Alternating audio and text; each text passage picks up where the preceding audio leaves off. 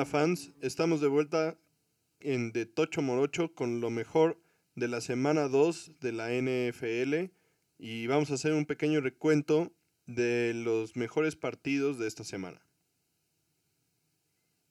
Esta semana iniciaremos platicando un poco del juego entre los Browns que jugaban como locales contra los Bengals de Cincinnati El clásico de Ohio. un juego en el que, como habíamos platicado la semana pasada, se enfrentaban dos de los corebacks que han tenido, Que han dado más de qué hablar en los últimos años. sí, y, y también grandes expectativas saliendo del colegial en los últimos años, como son Baker Mayfield y Joe Burrow. Recordemos que Mayfield y Burrow, los dos fueron ganadores del trofeo Heisman como mejores jugadores de, Del colegial. del colegial. Y bueno, en este caso, Joe Burrow buscaba su primera victoria en su carrera. De la NFL. Sí, claro, como profesional. Y Baker Mayfield, pues buscaba más bien su primera victoria de esta temporada en un juego en el que, digo, no esperábamos que fuera el mejor juego de la semana, pero sí fue un juego emocionante. Hubo 6.000 fans en el estadio y le pusieron un poquito de sabor a un juego que pues históricamente ha sido bastante atractivo. Sí, bueno, un juego digno de Thursday Night, final de cuentas, ¿no? Sí, divisional, dos equipos que se conocen bien y pues entre otras cosas dos equipos que buscaban salir de la mala racha que es empezar una temporada con una derrota y evitar continuar sobre ese camino. Y aparte que tuvo la coincidencia de caer en el día exacto que se celebraban los 100 años de la NFL. Que curiosamente inició Nació en Canton, Ohio. que está como pues a 40 millas de Cleveland y pues fue un juego bastante conmemorativo desde ese punto de vista. La NFL, parte de la historia que, que se cuenta es que inició en Canton, como ya dijiste, en una agencia de coches con 18 equipos, de los cuales una gran mayoría estaban en el estado de Ohio. Es parte del motivo por el que el Salón de la Fama del Fútbol Americano Profesional Está en Canton. Pero bueno, a ver, platícanos un poco del partido. ¿Qué es lo que viste? Empezamos con Joe Burrow. Todo el mundo tenía ganas de ver a este rookie y la verdad es que no nos decepcionó. Sí, se pudo ver que es novato, pero en su mayoría su desempeño fue bastante impresionante. Tuvo un juegazo. Sí, de hecho, pues es la primera ocasión desde 1950 que un jugador novato tiene... Más de 60 pases sin intercepciones en su primer juego. Él tuvo también 310 yardas y 3 touchdowns, que es una... Un número bastante alto para un rookie. Bueno, para un coreback en general, ¿no? O sea, un, un día de 310 yardas y, y 3 touchdowns es un buen día, sin importar qué coreback sea. El problema es las circunstancias en las que se dieron, ¿no? Él, pues, estuvo abajo en el marcador pues, prácticamente todo el partido. No estuvieron muy cerca de, de los Browns. Y la verdad es que, como dices, Joe Burrow se ve muy bien. Se ve que tiene muchísimo talento, que tiene ese, pues, instinto ganador. Pero la verdad, híjole, el, el talento a su alrededor deja muchísimo que desear. A pesar de que tiene buenos receptores como AJ Green o Tyler Boyd, tiene también un buen corredor en, en Joe Mixon. Pero de verdad que su línea ofensiva es de dar pena, la verdad. Bueno, y aquí queremos aprovechar para darle un shout out a nuestro amigo Charcó, exjugador ofensivo. de los Pumas. Que es fan, obviamente, de las líneas ofensivas y que nos pidió que discutiéramos un poco más sobre este tema, ¿no? Pero en esta ocasión no le traemos muy buenas noticias porque, como dices, la línea ofensiva de Cincinnati deja mucho que decir. Las estadísticas de Burrow son buenas. Notemos que no tiene intercepciones, como ya lo mencionaste, que es el primer jugador en, desde 1950 que tiene un, un juego con más de 60 pases sin intercepción, pero en el partido sí hubo un cambio de posesión, un fumble en la yarda, bueno, dentro de la yarda 20 de los Bengals, justo después de que su defensiva había hecho pues la hombrada ahí en la, en la zona de gol y había parado en cuatro ocasiones a los Browns. La ofensiva le regresa el balón a, a los Bengals y la jugada en la que se, se da el fumble es un stunt de la línea defensiva en la que está Miles Garrett, que fue el... Líder en presión al coreback del 2019. Exactamente, es uno de los mejores jugadores para presionar al coreback que tiene la liga. Entonces él, junto con, con el número 97, hacen un cruce y la verdad es que el guard derecho Johnson y el tackle derecho Hart de los Bengals no se comunican correctamente. Tampoco les ayuda Giovanni Bernard, que era el corredor que se había quedado a bloquear. Y dejan primero pasar a Garrett, que es el que, el que provoca el fumble. Y después el número 97 acuesta a Burrow de forma pues, bastante impresionante. Le pega muy fuerte. Y pues obviamente no te quedan muchas opciones como coreback, así es que... Lo presionaron 21 veces de los 61 pases que lanzó. También habla muy bien de él que solo tuvo tres sacks y un fumble. Se defendió a pesar de que su línea no metió ni las manos. Y bueno, el talento de Burrow es... Innegable. Innegable, totalmente.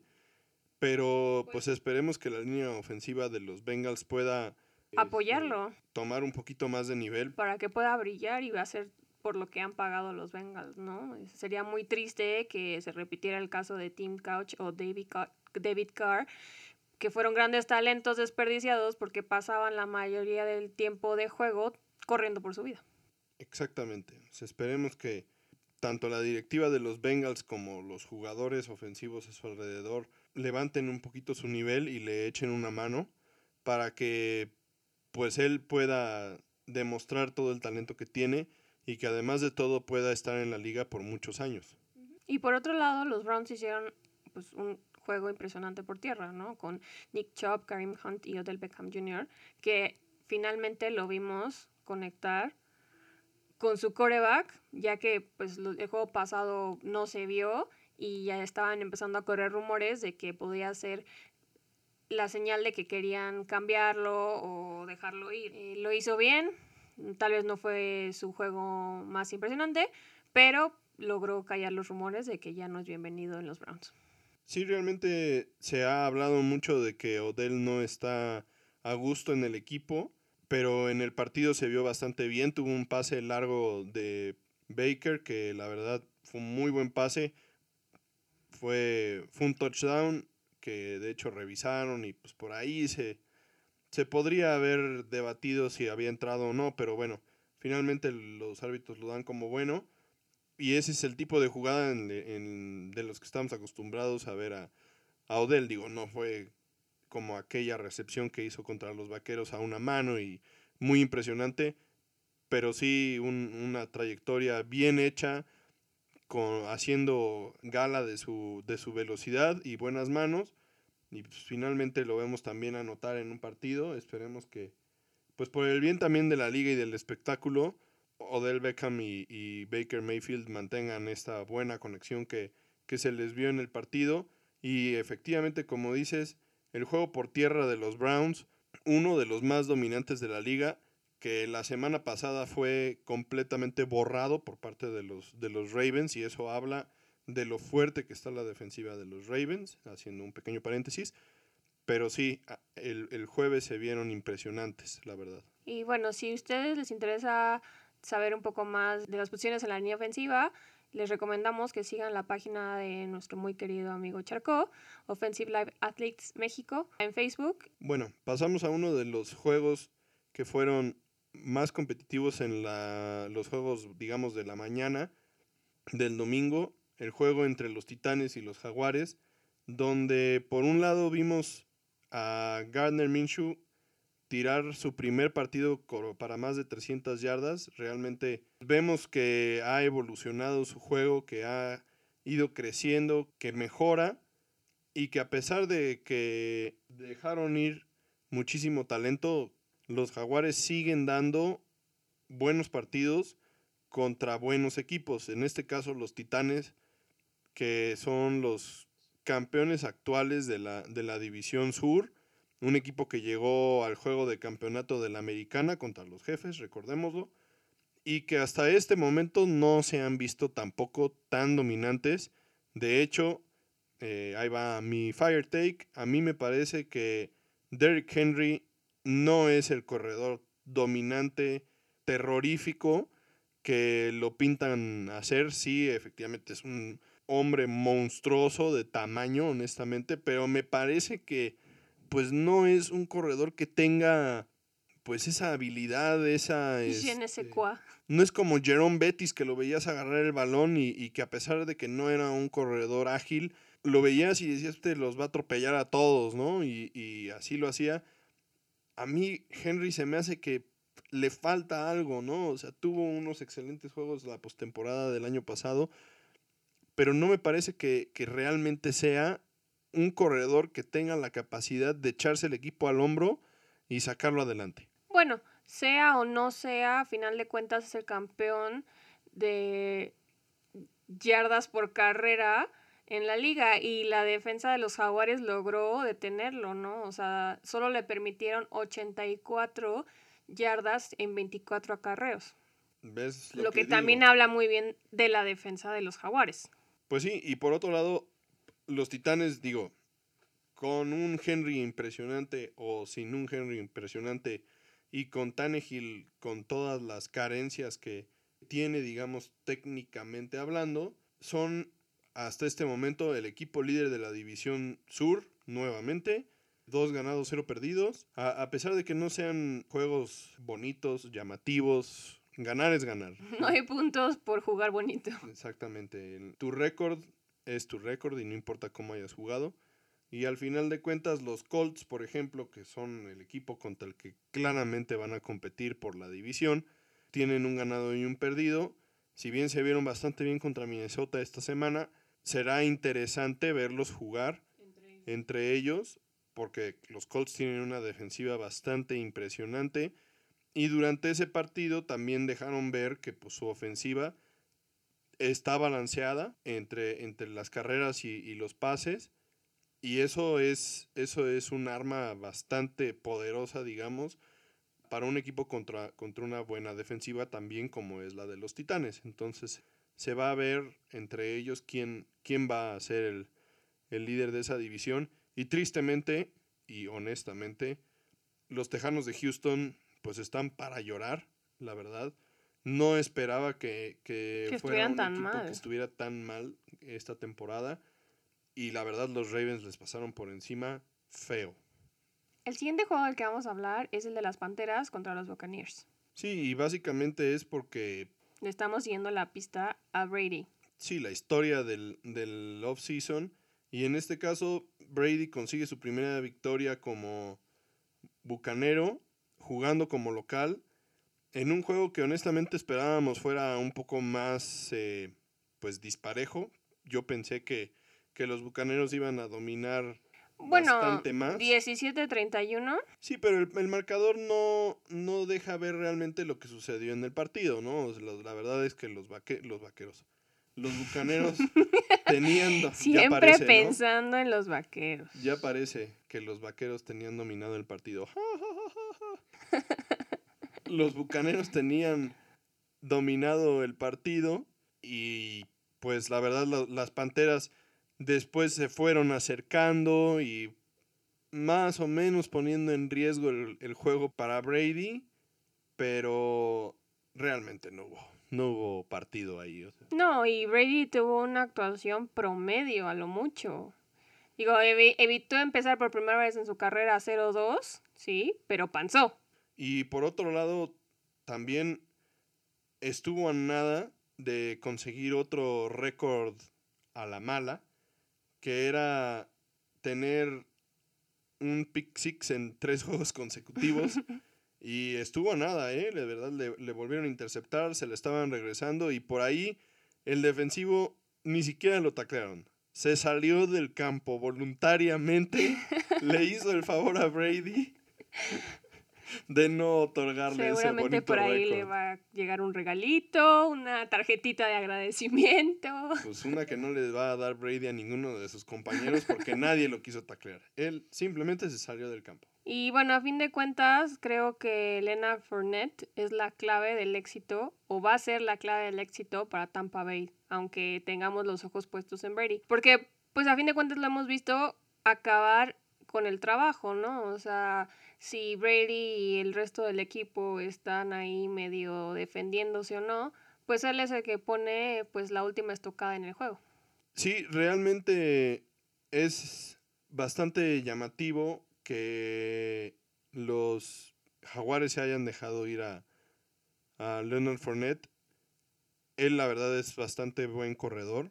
Digo, la verdad, él llegó a, a- a Tampa la semana del primer partido. O sea, realmente esperar que, que hubiera tenido un buen juego la primera semana, pues era demasiado. De hecho, también, pues ahorita esperar que él tenga un, un rol importante en el equipo estas primeras dos, tres, cuatro semanas, pues es bastante impensable, francamente. Pero con lo que se le ha visto, la verdad es que sí, sí tiene potencial para ser el, corre- el corredor titular del, del equipo y ser la mancuerna que Brady necesita en este momento para tener una, defensi- una ofensiva más balanceada. O sea, realmente ya Brady no, no es el coreback que puede echarse el equipo al hombro y cargar con, con un partido, tirar, no sé, 40 pases y llevar un juego por, por, por aire tan dominante, sino que realmente necesita un juego por tierra que lo complemente y que, y que tengan control del reloj y manejen el partido más por ese lado.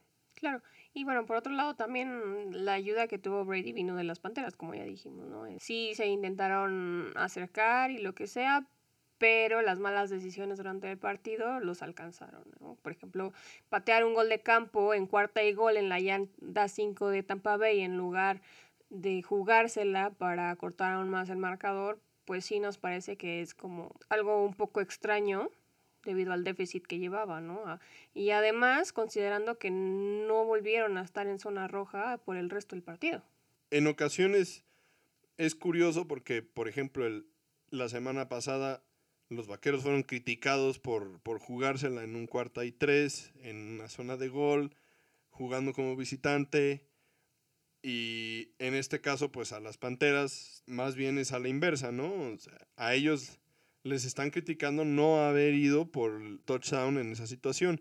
Y es muy importante entender las circunstancias.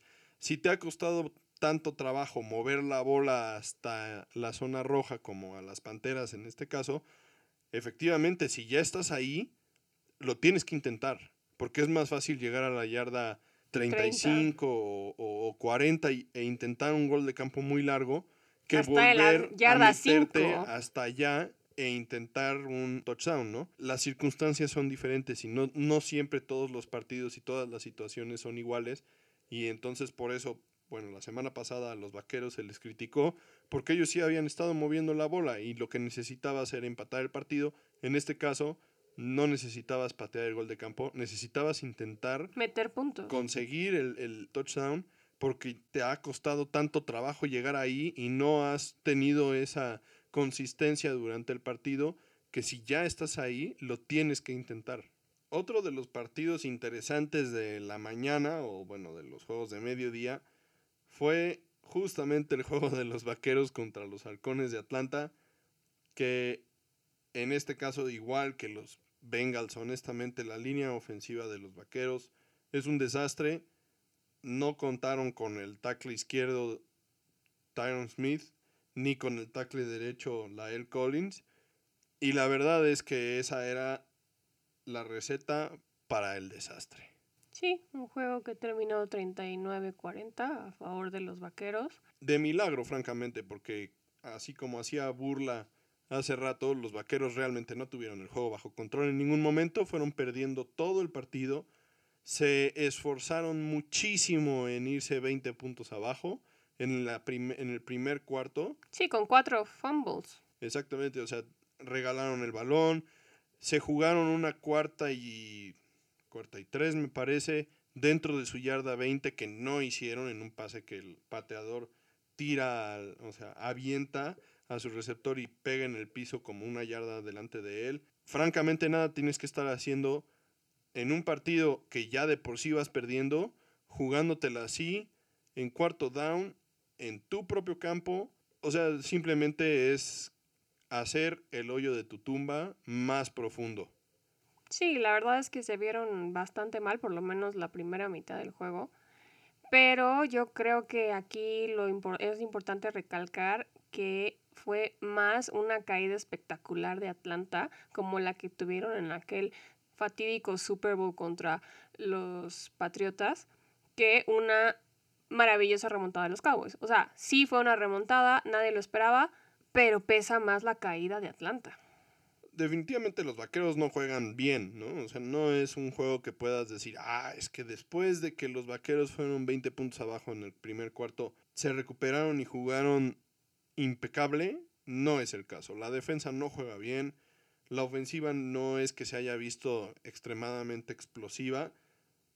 Sí jugaron mucho mejor, más consistente. El mejor jugador de los vaqueros, sin duda alguna, es Ezequiel Elliott. Pues más le valía después del que le pagaron lo que le pagaron. Bueno, pero igual le pagaron una lana a, a, Mary Cooper y también tuvo un buen juego, una, tuvo una, una agarrada a una mano impresionante. Pero francamente el mejor equipo, el mejor jugador del equipo es Ezekiel Elliott. Él sí se echa el equipo al, al hombro, constantemente ganando cuatro o cinco yardas en cada uno de sus acarreos. Bueno, y con todo y todo, como dices, de la, de la línea ofensiva que es malísima, también pues Prescott brilló, ¿no? O sea, logró que lo saquearan solo una vez y que le, pegaran apenas cuatro veces, aun cuando le faltan sus dos tackles principales. Entonces, pues también ahí él tiene mucho mérito.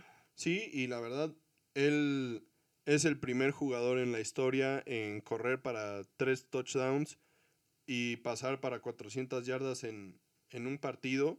Él hizo lo que se necesitaba para ganar el partido.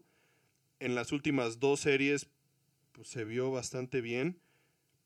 Y pues este juego podrías decir que la segunda mitad se podría utilizar como argumento para que le pagaran, pero honestamente lo que hizo en, la en, el, primer, en el primer cuarto fue de dar pena también. Sí, no, yo no le voy a pagar a un coreback nada más porque juegue una mitad de un juego la verdad en este partido fueron las dos caras de la moneda de Dak Prescott, así como te puede poner en una posición de ganar un partido, así también lo puede regalar en un cuarto. Y por otro lado la defensiva, pues simplemente aguantando. No hay grandes jugadas en las que detengan al, al equipo contrario, simplemente van navegando y por ahí si se encuentran con que el otro equipo tiró un pase de las manos que pudo haber sido touchdown como Julio Jones lo hizo, pues así te pararon, pero honestamente algo que ellos hagan para detener contundentemente al equipo contrario, francamente no se ve claro. No, y pues a fin de cuentas el que más brilló al final fue los equipos especiales de los vaqueros con una patada corta que tiene como 1% de probabilidad de funcionar en los últimos años y terminan recuperándola porque los jugadores de Atlanta se le quedaron viendo a la pelota sin hacer nada. la verdad es que eso sí fue una de las jugadas más extrañas que he visto pues Atlanta, si, si podríamos decir que en algún momento regalaron el partido, lo regalaron en esa jugada. Sí, claro, porque después el novato CD Lamb consigue una ganancia muy grande para acercarlos a, la distancia de, gol de campo que necesitaban, lo patean y lo meten y con eso ganan por un punto.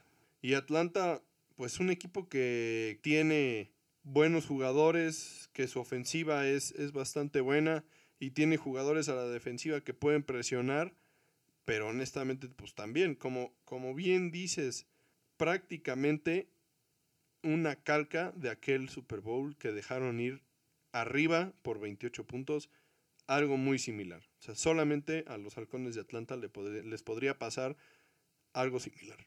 Y por eso están 0-2. Pero bueno, en uno de los juegos que no esperábamos que fueran tan relevantes, uno de los partidos de la tarde, que de hecho mencionamos la semana pasada, pues solamente como mención honorífica, porque los Chargers iban a estrenar casa en Los Ángeles.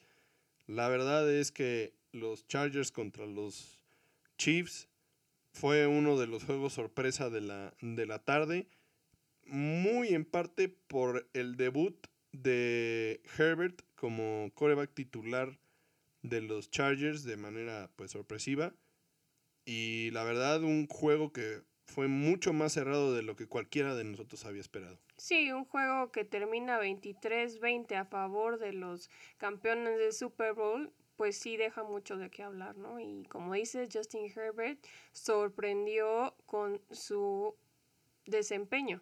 O sea, menos de un minuto antes de que empezara el juego, antes del kickoff, su coach se le acerca y le dice que va a empezar. Y la primera reacción de Justin Herbert es decirle, me estás bromeando. Y pues no, no era una broma, ¿no? Pero pues se puso los pantalones de niño grande y dio un partidazo. Sí, el, el juego termina 23-20, pero no olvidemos que el partido realmente se va a tiempo extra y se va a tiempo extra porque los Chiefs empataron el partido. No al revés, los Chargers iban ganando el juego. Y los alcanzaron. Y obligan a que los Chiefs los empaten. Y después ya en, en el tiempo extra, pues los Chargers son los primeros en obtener el balón. Los detienen en tres jugadas, en la, en la cuarta todavía en su lado del campo, por ahí de la yarda 30 casi. Tenía, parece el coach, estaba debatiendo la, la decisión de si se la jugaba o si pateaba y finalmente patea y pues bueno, los Chiefs hacen un drive largo en el que avanzan pues una buena parte del campo y se alinean para patear el gol de campo para ganar el partido en tiempo extra. Recordemos que las reglas son prácticamente de muerte súbita a menos de que el que tiene la, la bola la primera vez solamente anote un gol de campo y pues bueno, finalmente, después de tres intentos del mismo gol de campo, que todos fueron buenos, nada más que por motivos de tiempos fuera o de castigos los tuvo que repetir, Butker pues hace el gol de campo de 58 yardas, empatando un récord para el equipo. Su segundo gol de campo de 58, yardas, en, el, mismo juego para ganar el partido en esta ocasión. Sí, bueno, y regresando a nuestro coreback novato, Justin Herbert, pues como habíamos dicho, tuvo un día maravilloso. Pasó para más de 300 yardas y un touchdown. Y además jugó sin el centro ni el tackle, derecho titulares. O sea, eso para la mejor un, un coreback veterano. veterano hubiera sido algo pues casi impensable, ¿no? Porque pues el centro a fin de cuentas es, es tu apoyo número uno. Pero a él le vino a dar exactamente lo mismo. Claro, tuvo errores de novato, como le pasó a Burrow, dos bastante significativos, como tomar un sack en lugar de deshacerse de la bola, o no correr en segunda y dos, y en lugar pues lanzó un, pase a una triple cobertura que terminó en intercepción. Sí, realmente estaba a media zancada de hacer el primero y diez, lo pudo haber hecho caminando sin ningún problema y efectivamente ponen en riesgo la bola en esa triple cobertura y, se lo interceptan. Son cosas que pues te tienen que pasar como coreback novato para que no las vuelvas a hacer. Pero la verdad se le vio un temple tremendo a este muchacho Herbert que tiene cara de niño, honestamente, con todo el acné y demás. Y la verdad fue un, un juego muy parejo los, los Chargers se le han indigestado a los Chiefs en, últimas ocasiones, pero ante estas condiciones en las que Herbert pues estaba debutando como coreback titular, no hubiera yo pensado que, el juego hubiera estado tan parejo. Fue un buen juego. las dos defensivas jugaron bien. Sí, la defensiva de los Chargers mantuvo a Mahomes con 60 yardas en la primera mitad, o sea, el coreback del Super Bowl. Sí, la verdad es que fue un buen juego, los Chargers hicieron bien las cosas y pues bueno, a ver qué es lo que pasa más adelante con Herbert, porque pues bueno, el motivo por el cual él fue el titular fue que Tyro Taylor, que es su coreback titular, tuvo una lesión en el pecho.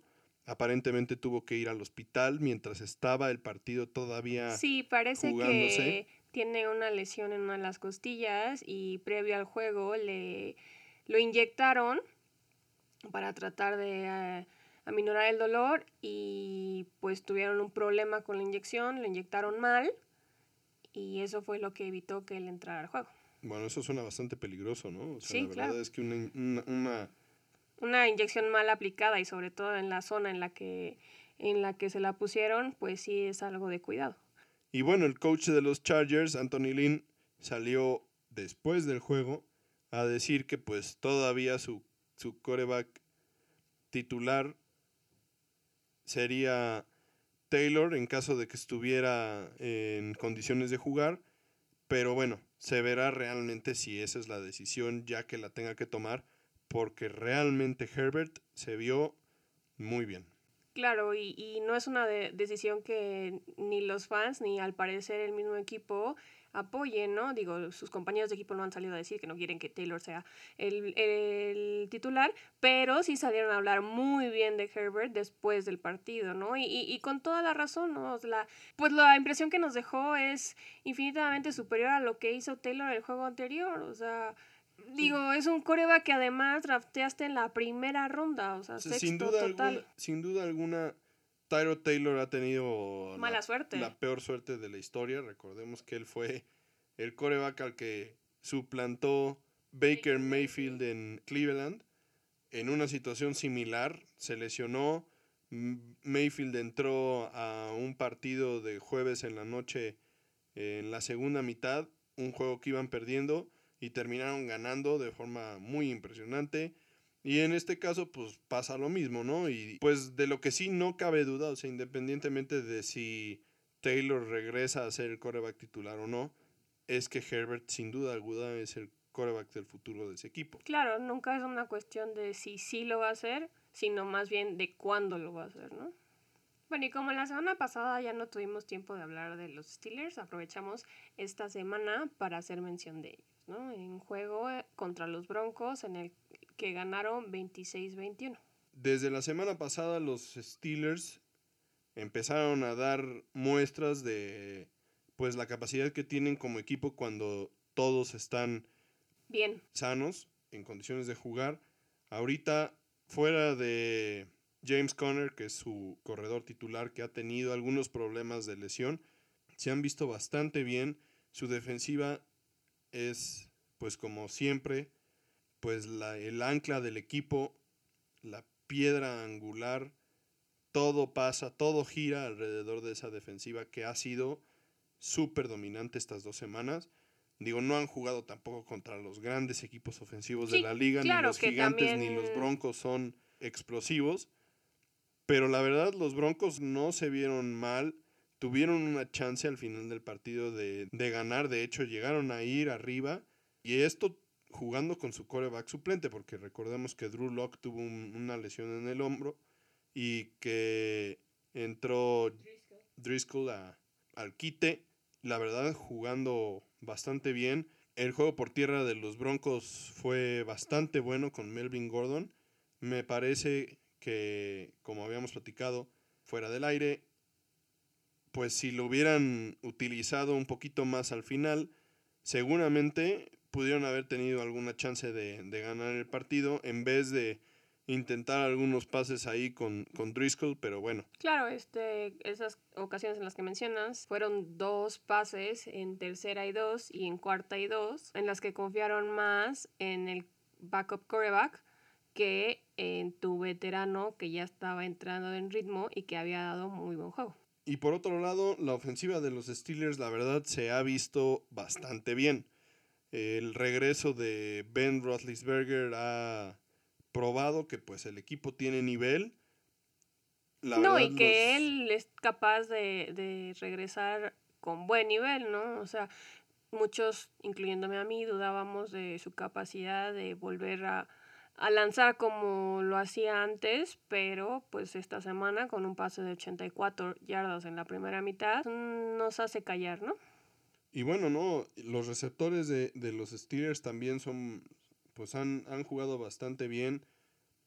Smith Schuster, pues desde, desde el año pasado fue uno de los receptores pues de los que se esperaba más y su año no fue tan espectacular en parte por no la lesión de Roethlisberger, pero la verdad es que Juju es uno de los receptores más prometedores de la liga, la verdad yo sí creo que puede ser uno de los mejores receptores de la liga.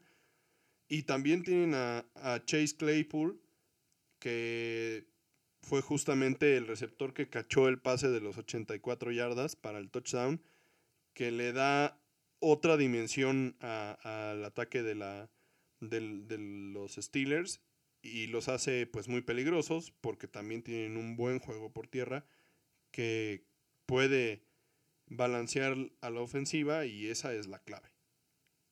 Y bueno, a ver, platícanos del juego de la semana. Claro, el juego de la semana, el Sunday Night con los Patriotas contra los Seahawks. Un juego que se decidió en los últimos 30 segundos y que terminó 35-30 a favor los Seahawks.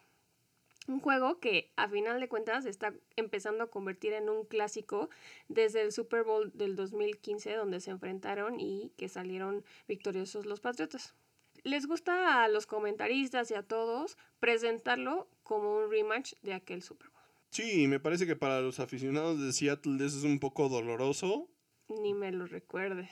Recordemos aquel, aquella jugada en la que en lugar de darle el balón a Marshall Lynch, Lynch en pues, la yarda 1 para anotar y ponerle hielo al partido y ganarlo prácticamente, deciden tirar un pase que Malcolm Butler intercepta, le intercepta a, a Russell Wilson y eso cambia el la cara del partido.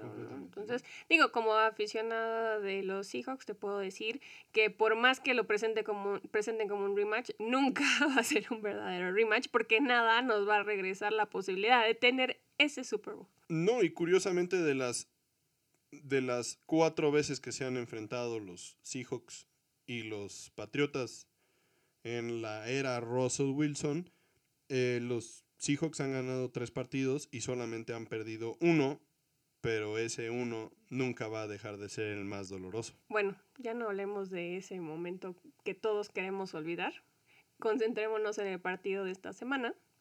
Y bueno, efectivamente, me parece que el cambio más importante que han hecho los Seahawks durante esta temporada es darle un poquito más rienda suelta a Russell Wilson de hacer su juego y, como dicen ellos, let Russ cook. Bueno, en realidad eso es lo que los fans están pidiendo, ¿no? Y yo creo que Russell Wilson se lo merece y se lo ha ganado y se lo ha ganado a pulso. Tienen que tener esa facilidad para dejarlo hacer la magia que ya mencionamos que él hace, ¿no? Por, por eso se ha puesto de moda el hashtag Let Russ Cook porque pues él tiene, y lo sabemos, él tiene la capacidad de tomar decisiones de último momento que a lo mejor como coach no las alcanzas a ver, ¿no? Entonces, pues sí, yo estoy completamente de acuerdo con todos esos fans y comentaristas que dicen que que lo, le den rienda suelta, tal vez no durante todo el partido, pero nos ha demostrado que tiene la capacidad de cocinar, como están diciendo, jugadas increíbles. Sí, ayer recordemos dos bombazos diferentes a dos diferentes receptores que fueron touchdowns. Russell Wilson es uno de los corebacks que mejor tira la, la bomba y la verdad es que jugó muy bien, hizo muy buenas decisiones. Cinco touchdowns. Una intercepción que pues la verdad no le debería contar a él porque... Sí, Greg Olsen ahí de las manos en prácticamente la primera jugada del, del partido. Y entre otras cosas, pues los dos equipos intercambiaron golpes uno a uno, ¿no? O sea, realmente al principio del partido, digo, en esa, en esa intercepción, los Seahawks se van abajo 7-0. Después, en la siguiente serie ofensiva, se van arriba. Bueno, digo, más bien empatan, se ponen 7-7. Luego otra vez se van abajo 14-7. Luego otra vez empatan 14 iguales. O sea, realmente el, juego tuvo ese ritmo de casi como de juego de básquetbol en el que el, equipo que tiene la bola anota y el siguiente le contesta y fue un juego de ida y vuelta. Y no hay mejor macho para pues representar lo que pasó entre los dos equipos como fue DK Metcalf contra Stephon Gilmore. Sí, Gilmore, recordemos, fue el jugador defensivo del año el año pasado y Metcalf, la verdad, pues un receptor de segundo año que pues honestamente es pues un freak, ¿no? Sí, yo creo que nadie lo veía venir. Extremadamente fuerte. Y rápido. Y la verdad, pues yo creo que Met, sí, Metcalf le gana el, este, el duelo individual ahí a, a, Gilmore porque justamente a él es al que queman en el bombazo para el touchdown. Y en otros, y en otros pases, la verdad, también le completó varios a, a Gilmore. Y bueno, digo, al final de cuentas, la defensiva, más que, que cualquier otra unidad del, del, pues, del fútbol americano, es pues responsabilidad conjunta de todo el equipo. No puedes echarle la culpa a un solo jugador, pero aquí en este duelo individual la verdad es que sí me parece Metcalf se lleva la, la victoria, digamos, además de que pues también los Seahawks terminan ganando el partido y si vamos de la última jugada del partido hacia atrás, vemos pues a Cam Newton que durante todo el partido pues fue muy difícil de contener cuando corría. También les anotó un par de veces por tierra. Y en esa última jugada hicieron lo que todos estábamos esperando. La carta fuerte era dejar que Cam Newton corriera en una jugada diseñada de esa forma, a correr por el lado izquierdo. Y los Seahawks pues le apostaron a que iba a correr y mandaron a todo el mundo a presionar. Y lo hicieron muy bien. Cam Newton ahí buscó aventarse un clavado como si estuviera en la plataforma de los 10 metros, como si fuera a llegar desde 4 yardas afuera a Lenson.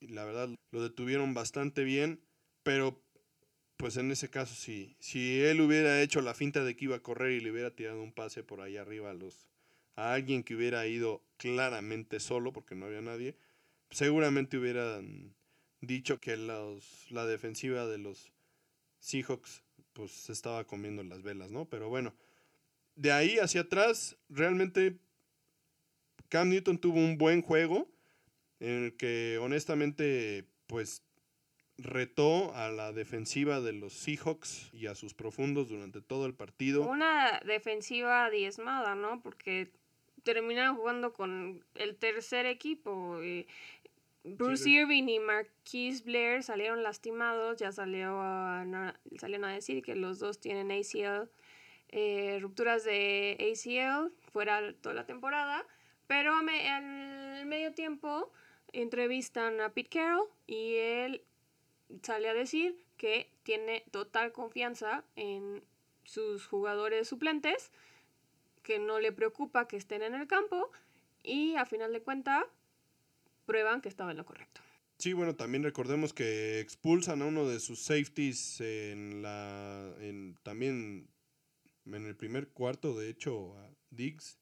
Y luego el, el jugador que entra a sustituirlo. a sustituirlo es uno de los que ya menciona se lesionan. Entonces, realmente estaban jugando con el safety de tercer equipo y Cam Newton, pues sí, los buscó, también concretó, honestamente, también tuvo un buen día jugando por aire, encontró a Julian Edelman y a Nakil Harry, que pues, son sus dos receptores principales.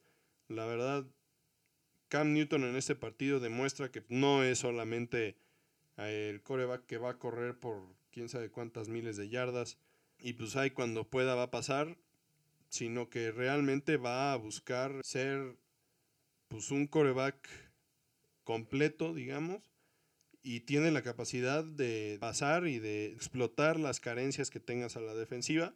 Simplemente hoy pues no les alcanzó para ganar un partido que de por sí iba a ser difícil y que bueno, por un lado, como no estaban los fans, pues fue un poco más fácil. La verdad, en ese último drive en el que los Patriotas iban avanzando el balón hacia, hacia la zona de gol de los Seahawks, pues Les hizo falta el 12 man. extrañamos el ruido en el estadio, la, pues la energía que tiene la afición de Seattle y demás. Sí, se, sí hizo falta, sí se notó que no estaba la gente, Sí, los jugadores en la banca eh, Pues sí, brincando y gritando, echando tratando mucha de porra. hacer mucho ruido para desconcentrar al contrincante, pero pues nunca va a ser lo mismo como si estuviera el estadio lleno, ¿no? Especialmente como ya sabemos, porque las grabaciones de los fans solo pueden llegar hasta 70 decibeles, cuando pues lo normal en el Center Field Link es que pues estén arriba de 120, ¿no? Incluso el comentarista del juego que estábamos viendo dijo que pues 70 decibeles es a lo que gritan ahí los vendedores de los cacahuate. los que venden las papitas. Pero realmente, y, y se notó en el juego, o sea, la calma que tenía Newton para, para pues mandar las jugadas. No, y que lo podían escuchar, ¿no? Sí, claro. Generalmente tienes que hacer señas con los pies porque no pueden escuchar absolutamente nada en la línea. Sí, claro, o sea, él podía mandar y cambiar sus jugadas en la línea sin ningún problema, comunicarse con sus receptores, con su línea, a placer, francamente, cuando realmente en un juego contra Seattle ahí en el CenturyLink es muy complicado. Bueno, y un juego, como ya dijimos, bastante emocionante, que como fan de los Seattle Seahawks no me parece tan padre que nos tengan en ascuas. Ya se les está haciendo costumbre. La temporada pasada también se definieron varios juegos en el último minuto. Tal vez no sea lo mejor para mi corazoncito, pero a final de cuentas, pues ganaron, ¿no? Y un juego muy importante porque dos de los otros equipos dentro de la división también van 2-0. Sí, bueno, como bien mencionas, los, los Seahawks van 2-0 y con Russell Wilson jugando como está, uno de los candidatos también ahorita al, al MVP.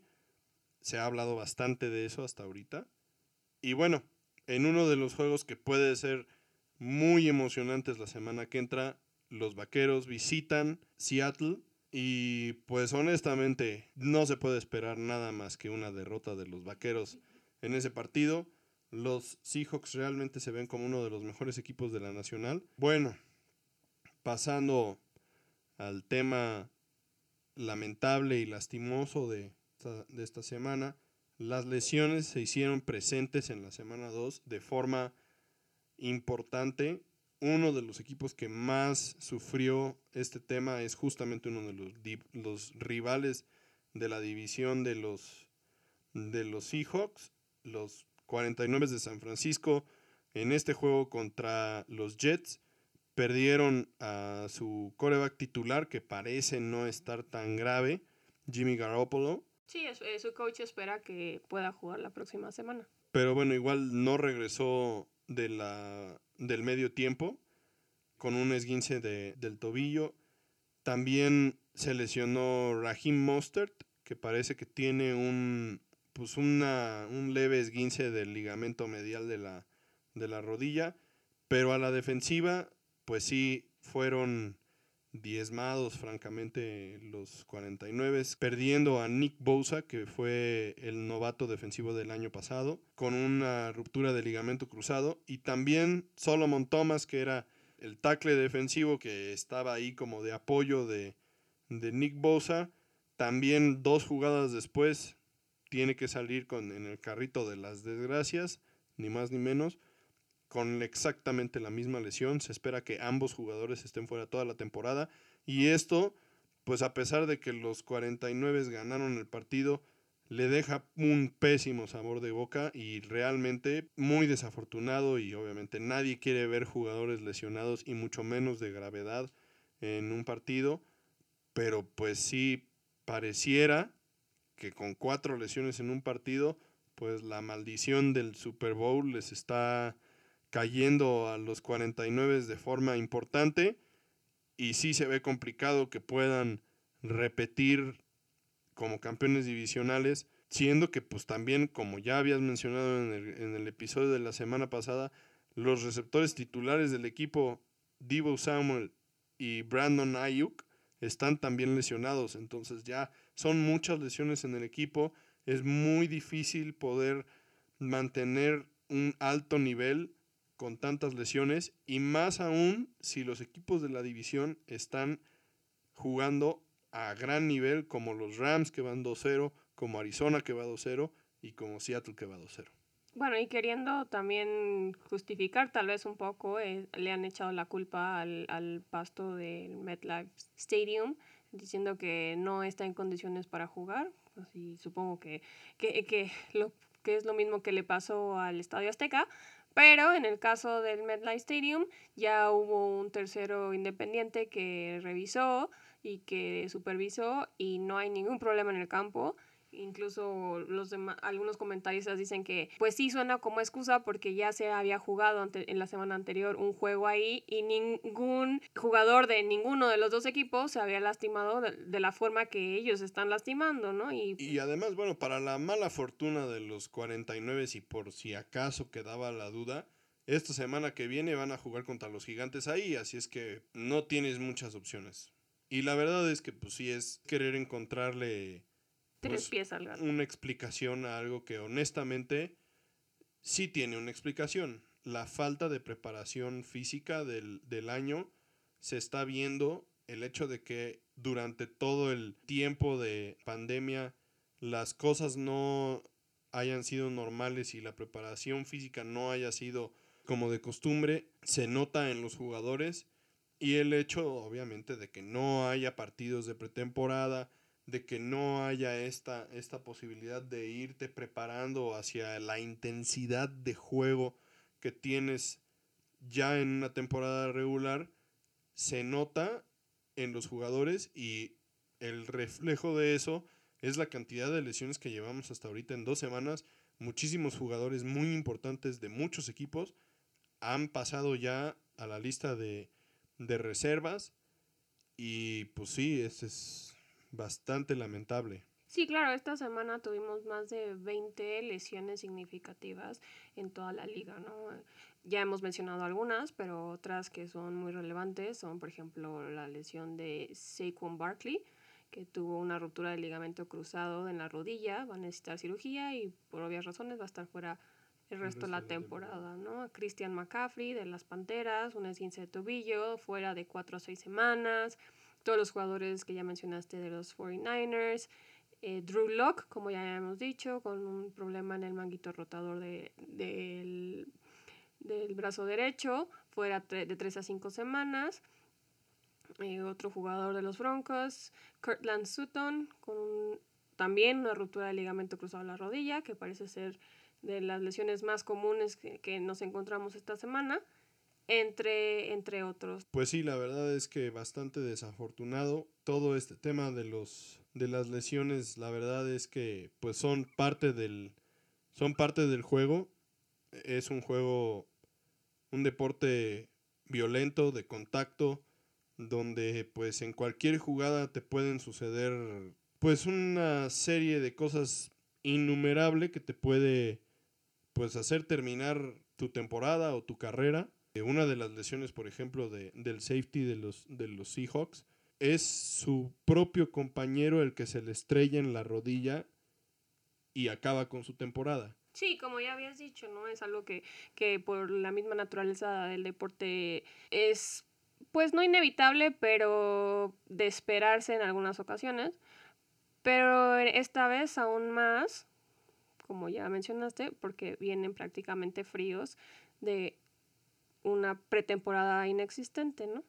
Es como querer correr un, un sprint sin haber calentado. Entonces, pues esperemos que, aunque ya habíamos nosotros visto venir esta situación, esperemos que no se repita a los niveles que vimos esta semana 2, ¿no? O sea, verdaderamente triste, verdaderamente preocupante.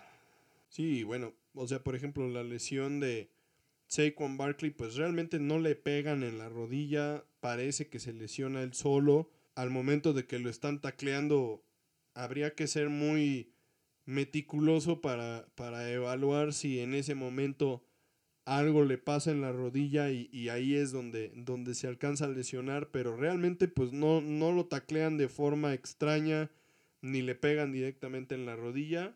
No, el caso de, de, Christian McCaffrey, que su coach salió a decir que en realidad él se lastimó dos jugadas antes de ese touchdown en el que vemos que cae. Entonces, a lo mejor el touchdown se vio un, ligeramente aparatoso porque ni tanto, pero él ya venía lastimado dos jugadas antes. Entonces, pues, pues sí, o sea, ¿qué está pasando con estos jugadores tan importantes que están cayendo como moscas? Y esa es la parte importante, que realmente pues son jugadores importantes, son jugadores estrellas de la liga, jugadores que son, pues hasta en el fantasy, digamos, son los primeros que seleccionas.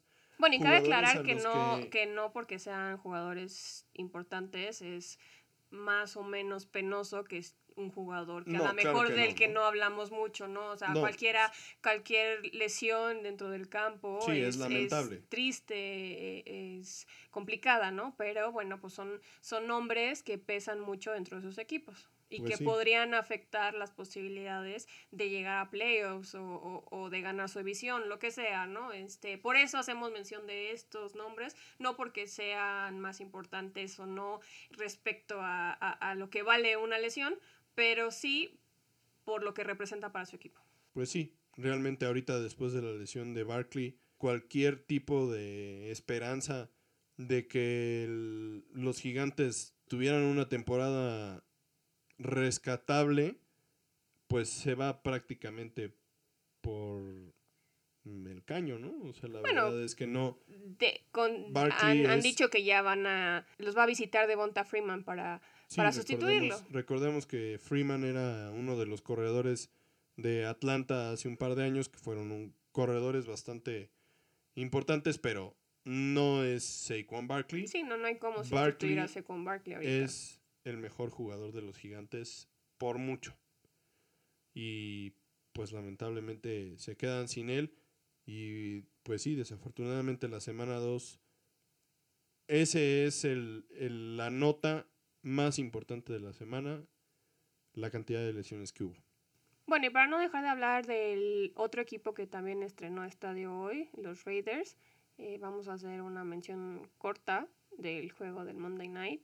Una sorpresa, los Raiders ganándole a los Saints, pero creo que lo importante, el takeaway importante de este juego y de la semana pasada, tristemente, es que nos estamos empezando a preocupar por los Santos. Pues más que nada por el desempeño de Drew Brees, me parece que la verdad desde la semana pasada dejó un poco que desear, la verdad. No un poco, bastante, o sea, todo el mundo esperaba muchísimo de él, o sea, sobre todo porque se, se especula que esta podría ser su última o penúltima temporada. Pues sí, parece que va a tener una temporada así como, como la última temporada de Peyton Manning en los Broncos, que ya francamente en declive. Ahorita él, el juego pasado pues fue un juego flojo contra una buena defensiva en los Bucaneros, pero realmente en este partido los Raiders, la historia de este juego era que iban a estrenar estadio, no que podían dar la sorpresa. Y pues la verdad, Drew Brees y la ofensiva de los Santos sin Michael Thomas, recordemos otro más de los, de los lesionados en, la temporada, su receptor principal y uno de los mejores receptores de la liga. La verdad es que han batallado muchísimo para moverle la bola a los Raiders. Y pues los Raiders han hecho lo que se necesita para ir ganando en este partido y seguramente dar pues lo que podría ser considerada la sorpresa de la semana, porque yo no creo que haya habido mucha gente que pusiera que los, o pensara que los Raiders podrían ganar este partido, siendo los Santos uno de los equipos favoritos para ganar el Super Bowl y que hasta ahorita, pues, francamente no se han visto a ese nivel. No, y sí, como dices, sí, una cosa es que les haga falta a los Santos su receptor principal, pero el problema aquí más complicado es lo que hemos visto, o más bien lo que no hemos visto de Drew Brees, ¿no? Tristísimo porque teníamos muchas esperanzas en él, nosotros y muchos más. Eh, son las primeras dos semanas, esperemos que se esté enganchando, esperemos que como habíamos dicho esté usando estos juegos como pretemporada y que pronto lo veamos regresar a hacer lo que esperamos de él. Pero bueno, por el momento, mucho que decir. Y bueno, queremos terminar este episodio recordándoles que por cuestión de tiempo no podemos hablar de todos los juegos y todos los equipos en cada uno de nuestros episodios, ¿no? Tomamos los más relevantes de la semana para traerles un buen análisis. Si alguien quiere que discutamos algún juego en particular, háganoslo saber en nuestra página de Facebook de Tocho Morocho o por correo electrónico de tochomorochopod.gmail para tenerlo en cuenta para el siguiente episodio y pues para darles gusto a nuestros fans. Y bueno, pues queremos agradecerles por haber escuchado esta semana.